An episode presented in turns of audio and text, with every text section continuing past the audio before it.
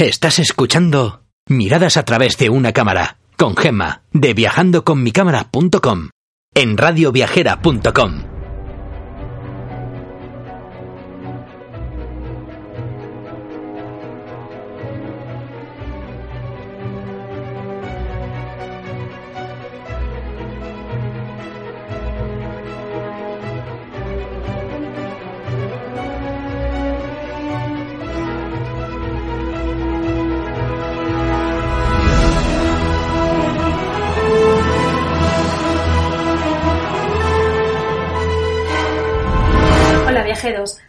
comienza un nuevo programa de radioviajera.com dedicado a acercaros a esos lugares del mundo donde podréis conseguir bonitas fotografías. Soy Gema de viajandoconmicámara.com y hoy hablaremos de un fantástico lugar en uno de mis países favoritos de Asia. Nos vamos a ir hasta el lago Inle, que está en Myanmar, para quien no lo sepa. Rodeada de canales y marismas, se encuentra la segunda superficie más grande lacustre del país de la eterna sonrisa. Considerado como uno de los lugares más mágicos de Myanmar y declarado reserva de la biosfera por la UNESCO, las casas, jardines y cultivos flotantes se sitúan a lo largo de sus 22 kilómetros y a los 10 kilómetros de ancho. Este lugar es único para poder conseguir bonitas capturas, desde imágenes del lago, estupas, templos, hasta las más bonitas imágenes de la gente de la calle, que tienen una vestimenta tan característica llena de color, Así que coged las cámaras y cargar bien las baterías que las vais a necesitar. Y mientras os dejo escuchando el himno del país.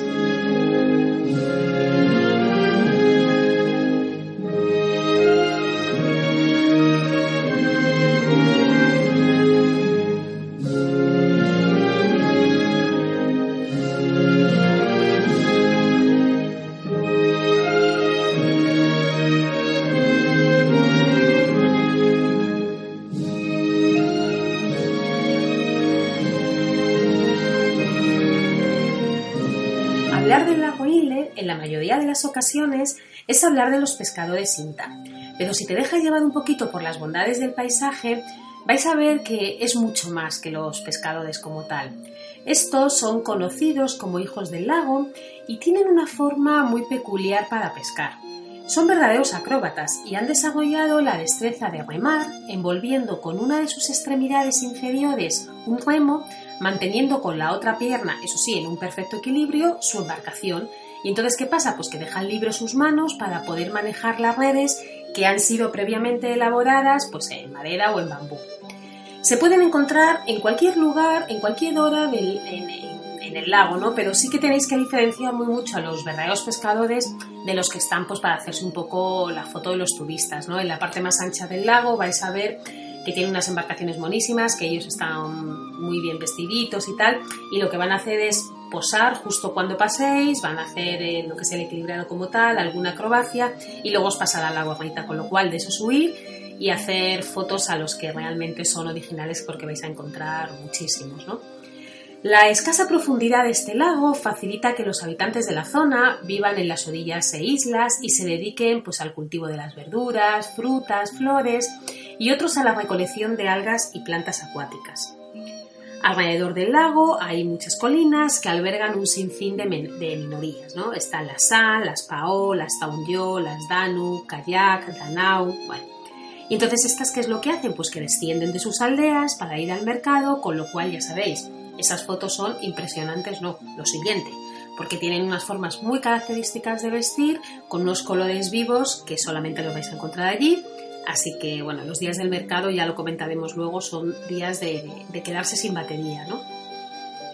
Los lugareños venden sus productos en los mercados y entonces lo que hacen es que recorren eh, las diferentes aldeas o incluso sobre el lago, ¿no? Existe lo que hemos podido ver en otros países como por ejemplo en Tailandia, los, los mercados flotantes.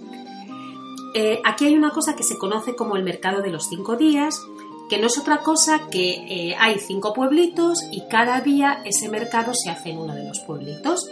Entonces, bueno, pues aunque todos los días existe el mercado en el pueblo, el día que le toca lo que llaman el mercado de los cinco pueblos, bueno, pues es un mercado muchísimo más grande con muchísimos más productos.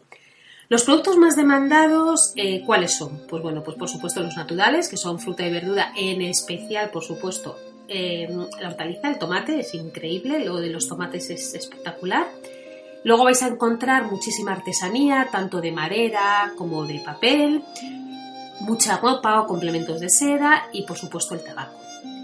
Este mercado ambulante que os comentaba que rotaba por varias ciudades, em, hay uno que cobra, hay en una ciudad, un pueblito que cobra especial importancia, que es el, el de Iguama, pero bueno, mm, a mí la verdad es que aunque todo el mundo dice que es una maravilla, yo creo que se ha convertido un poco en un mercado turístico y a mí ya no me gusta tanto. Pero bueno, mm, es un mercado que está muy bien. Y bueno, antes de que se me olvide, ¿cómo podéis llegar al, lago Ile? Porque es una de las preguntas que me habéis hecho. Eh, por un lado, por supuesto, en avión. El aeropuerto más cercano es el de la ciudad de Eo a unos aproximadamente 46 kilómetros al noroeste del lago y desde allí se puede llegar a la ciudad de Sue, que es una de las zonas más turísticas del lago. Podéis llegar en taxi o en transporte público. También se puede llegar al lago en bus, ¿vale? Eh, desde cualquier ciudad grande de Myanmar, pues no sé, desde Mandalay, desde Yangon, desde Bagan, vais a encontrar buses que os lleven, a, que os lleven aquí. Luego también podemos ir en tren. La estación más cercana es la de Seuniangum. Bueno, vais a ver que aquí lo de los nombres es para morirse, así que si conseguís entender alguno, bueno, os doy un premio.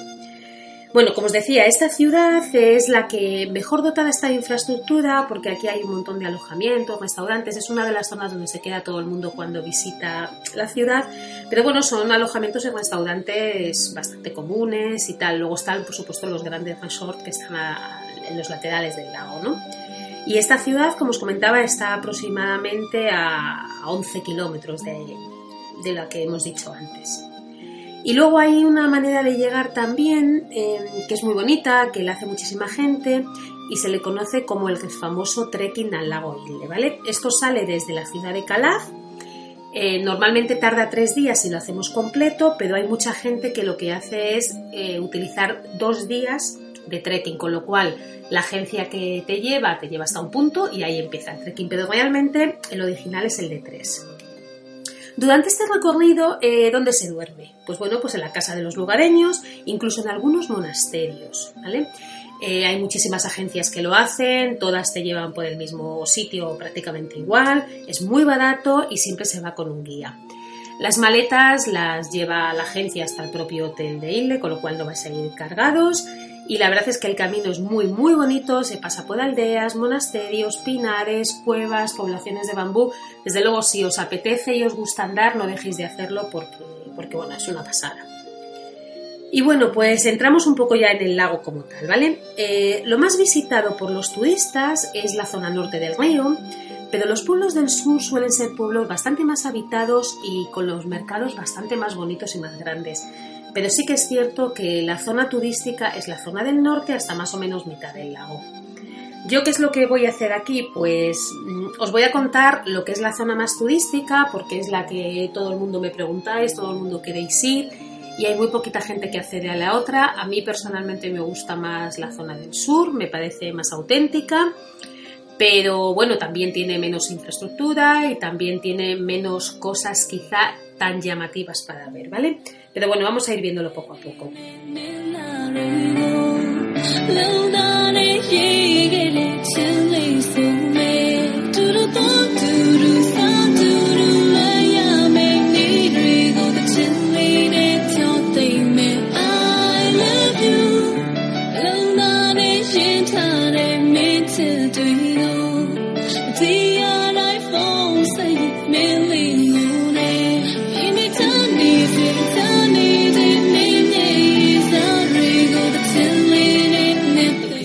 Punto al lago es a través de la antigua capital de un importante reino San, Sue, la ciudad que hemos visto antes, ¿vale?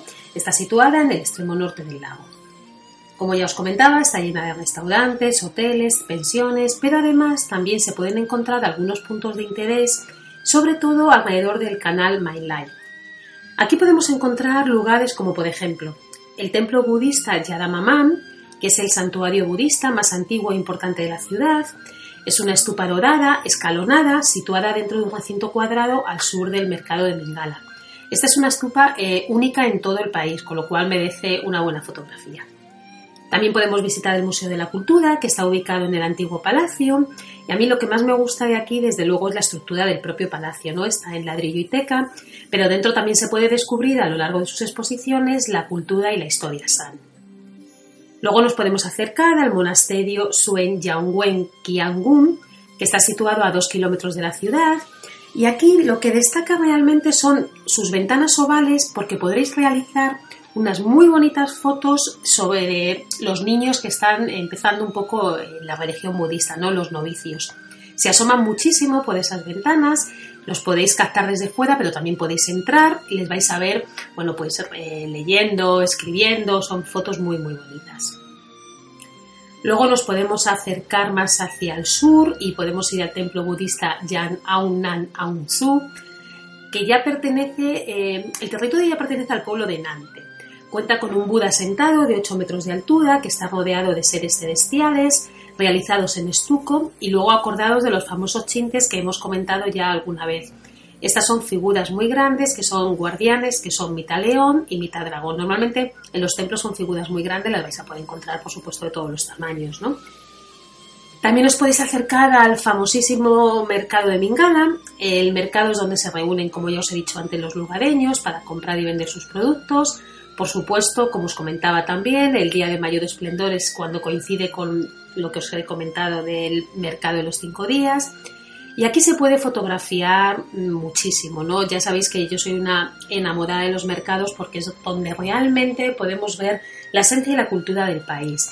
A mí me encantó fotografiar a las mujeres Pao por sus, bueno, pues por sus ropas, por sus tocados de vivos colores, Además, ellas no tienen ningún problema en que las fotografiéis, es más, les encanta. Con lo cual, aquí lo de los robados es facilísimo porque nunca los robas, ellos posan. Así que la verdad es que es una auténtica gozada.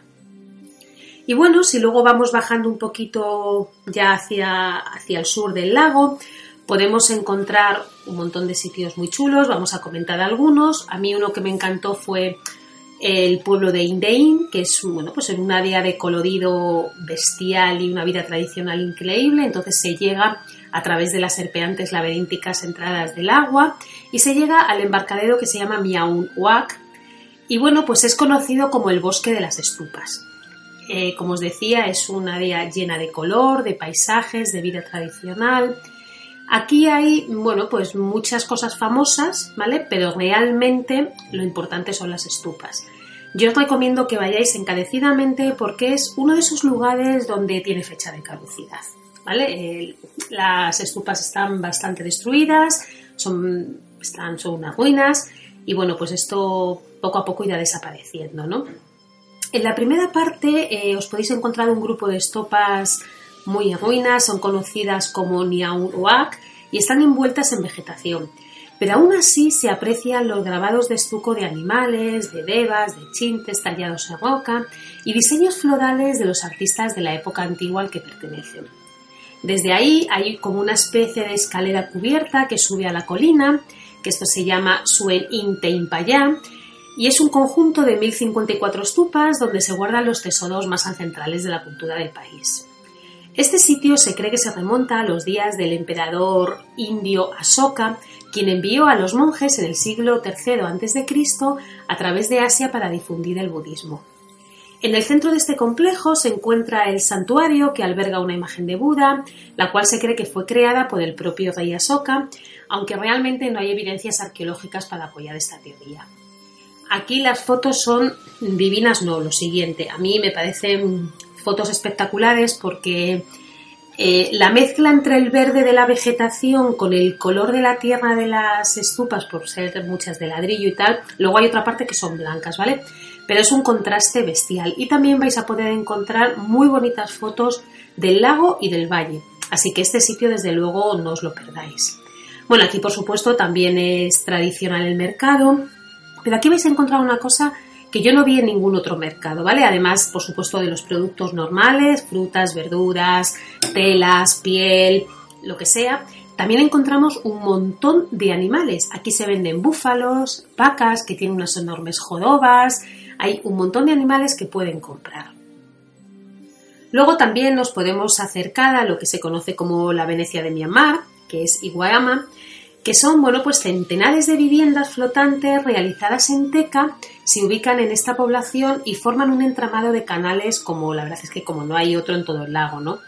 Fue el primer pueblo que se abrió al turismo, por lo que allí hay bastantes tiendas de souvenir. Le quita un poquito el encanto porque ya es bastante turístico. Pero si dejáis un poco fuera el tema del turismo y vais en una época donde no hay mucho, la verdad es que es muy muy bonito. Aquí se encuentra también un pequeñito monasterio con su correspondiente bosque de estupas. Es el Aungun Mingalar Pagoda. Está situado al borde de uno de los canales de Guama y es uno de los lugares pues quizá más fotogénicos del lago. Luego podemos llegar hasta el monasterio de los gatos saltarines. Este monasterio se encuentra al oeste del lago, es famoso porque está lleno de gatos y antiguamente se les entrenaba para saltar a través de hados en las horas que había libres entre los recitales de escritura. Ahora mismo vais a encontrar muchos gatos, pero desde luego no esperéis que salten porque no, esto ya pasa un poco del tema. Lo más destacado de este monasterio, por supuesto, además de los miles de gatos que hay, es la colección de antiguas imágenes de Buda que se encuentran en la gran sala de meditación. Es una sala muy bonita, está construida en madera y desde luego merece mucho la pena.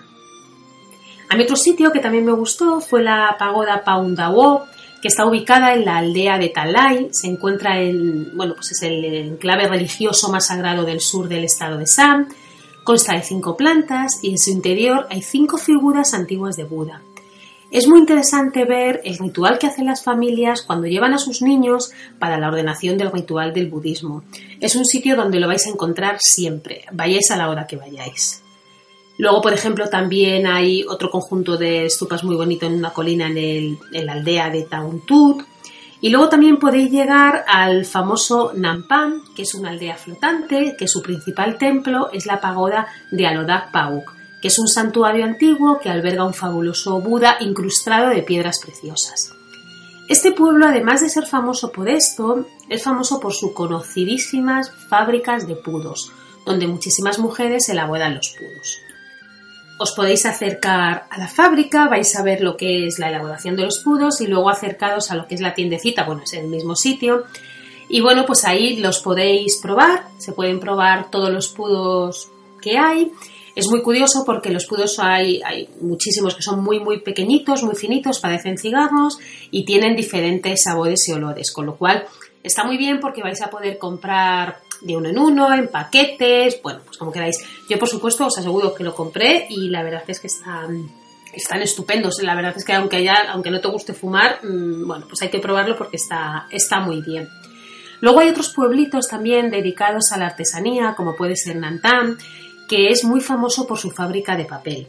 A mí este sitio también me gustó mucho porque a mí el papel me encanta, todo lo que sea, ya os lo he comentado varias veces, todo lo que sea de papelería me gusta mucho, ahí se demuestra cómo se hace el papel y se puede comprar todo tipo de utensilios de papel. Yo, por ejemplo, que quería traerme una sombrilla birmana, pues fue el sitio donde más barata la encontré de esa calidad, ¿vale? Porque luego en la calle vais a encontrar bueno, pues muchísimas sombrillas de papel que son de un papel muy malo, pero de esa calidad eh, la encontré allí y son precios, bueno, baratos no, lo siguiente, ¿vale? O sea, es súper, súper barato. Eh, hay unas sombrillas fantásticas, estando allí eh, llegaron dos familias suizas y compraron dos sombrillas gigantes para sus jardines y de verdad que es que eran espectaculares. O sea, que acercados si os gusta este tipo de cosas porque vais a ver una cantidad de objetos de papel mm, impresionantes.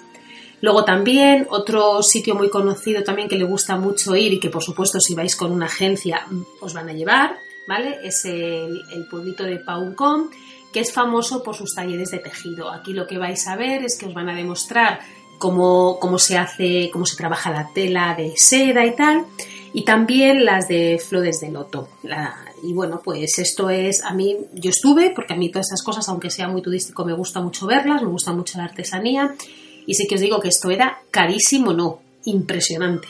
Pero bueno, lo que es cómo lo hacen está, está muy bien, a mí me parece interesante. Según vayáis bajando hacia el sur, os vais a ir encontrando pueblos quizá mucho más diminutos. A ver, son pueblos más grandes, con, con, más gente, o pueblos muy pequeñitos, pero muy seguidos, ¿vale? Eh, son pueblos donde prácticamente no llega el turismo, entonces, bueno, pues a mí me encantan, pero es verdad que a partir de la mitad del lago hacia abajo es muy difícil ver turistas. Y bueno, eh, hay una cosa que no se me puede olvidar, que se hace a los alrededores del lago Inle, y es una cosa que yo hice que me gustó muchísimo, y es que os podéis acercar en bici ¿vale? A la zona de Maintauk o la zona de Red Mountain, que son, bueno, pues colinas con viñedos donde podéis degustar vino birmano. La zona de Maintauk es una aldea muy curiosa, ya que la mitad está sobre tierra y la otra mitad sobre agua. Entonces, ¿qué es lo que pasa? Pues que se unen a través de un puente de madera de 411 metros. Si se sube la colina, se llega al monasterio del bosque y ahí vais a encontrar unas fotos increíbles del lago. Em, esto no lo hace mucha gente porque es verdad que las excursiones, las cosas que se ven en el lago es, pues bueno, cuando llegáis, cogéis la barquita y normalmente lo que es el, dueño de la barca os lleva un poco donde quiere. O si no, lo que hace también mucha gente es cogerlo por agencia.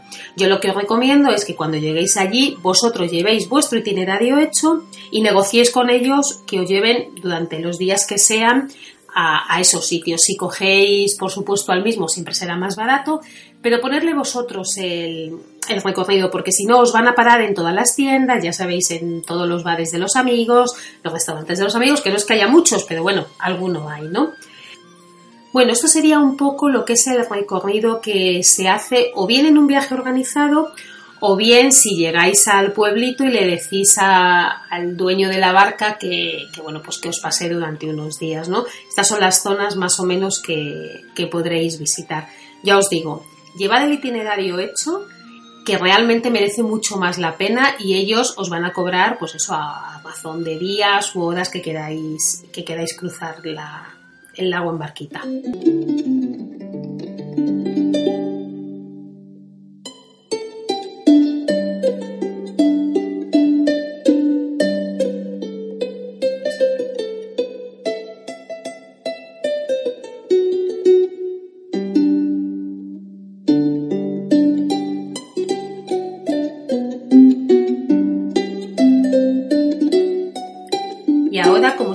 Voy a contar algunos de los libros que me acompañaron en mi viaje por el país. Eh, los días de Birmania, de George Orwell, eh, cuenta un poco la vida de la pequeña colonia británica en la villa birmana de Kiauntuada y discurre entre el calor sofocante, los interminables aperitivos en el club inglés y las intrigas pueblerinas. ¿no?